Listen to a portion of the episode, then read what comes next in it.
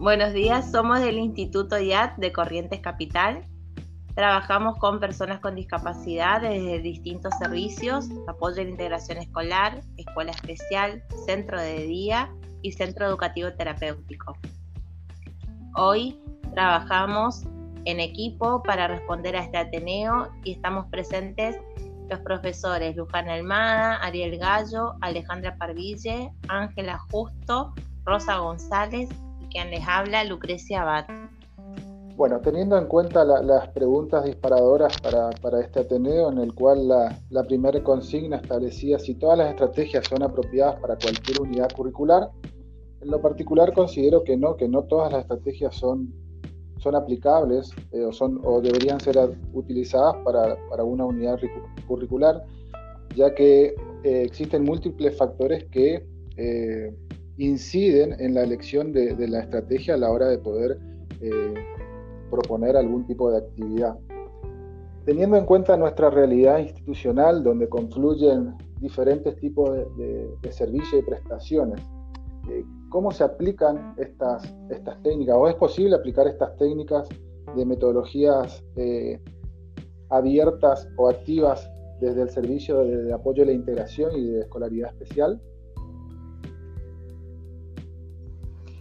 Y desde el Servicio de Apoyo de Integración Escolar nos encontramos con que eh, sí es posible y hay distintos escenarios en lo que eh, pensar en metodologías activas que sean innovadoras, que involucren al, alumno, em, nos lleva realmente a, cambiar el foco de mirada y a generar un contexto nuevo de aprendizaje para, para nuestros alumnos.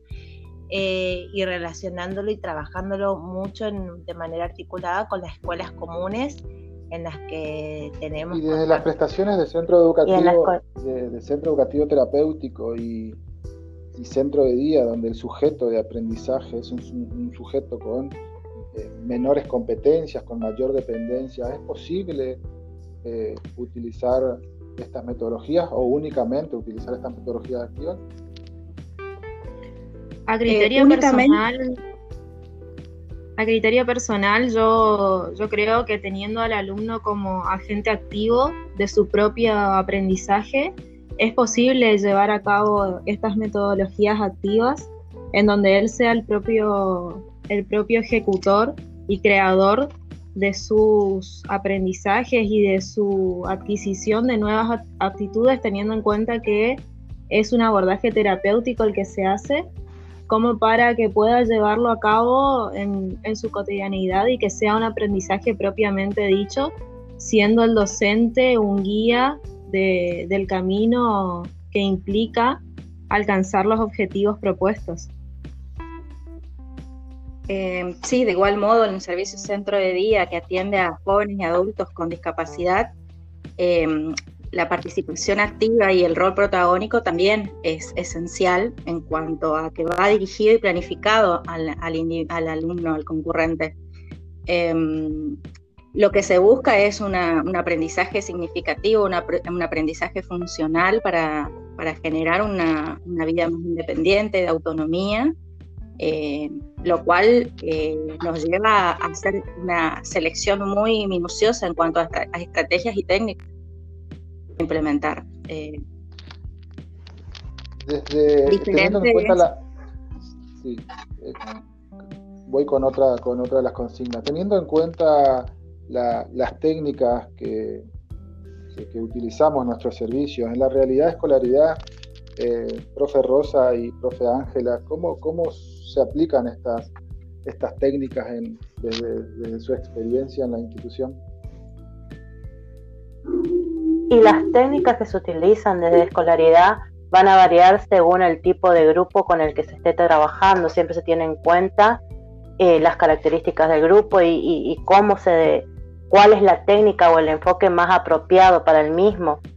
Lo mismo que la selección de los contenidos, siempre se van seleccionando y armando el, el diseño o, la planificación acorde a, las capacidades y a las características de este grupo, siempre teniendo en cuenta la evolución y también eh, el perfil del docente para poder armar el grupo y que también estén acordes. Muy bien. Y teniendo en cuenta la, eh, las técnicas, ¿esas técnicas derivan de, enfoques de enseñanza? Siempre las, las técnicas van acompañadas de una fundamentación este, teórica de acuerdo al, paradigma y también en, base a distintas metodologías. Estas metodologías son seleccionadas de acuerdo a las características del alumno, teniendo en cuenta de que somos una institución de educación especial donde las diversas patologías hacen que debamos aplicar diversidad de métodos. Siempre tratando de tener un enfoque donde la donde el alumno tenga un rol activo y donde la funcionalidad de los contenidos tengan una prioridad.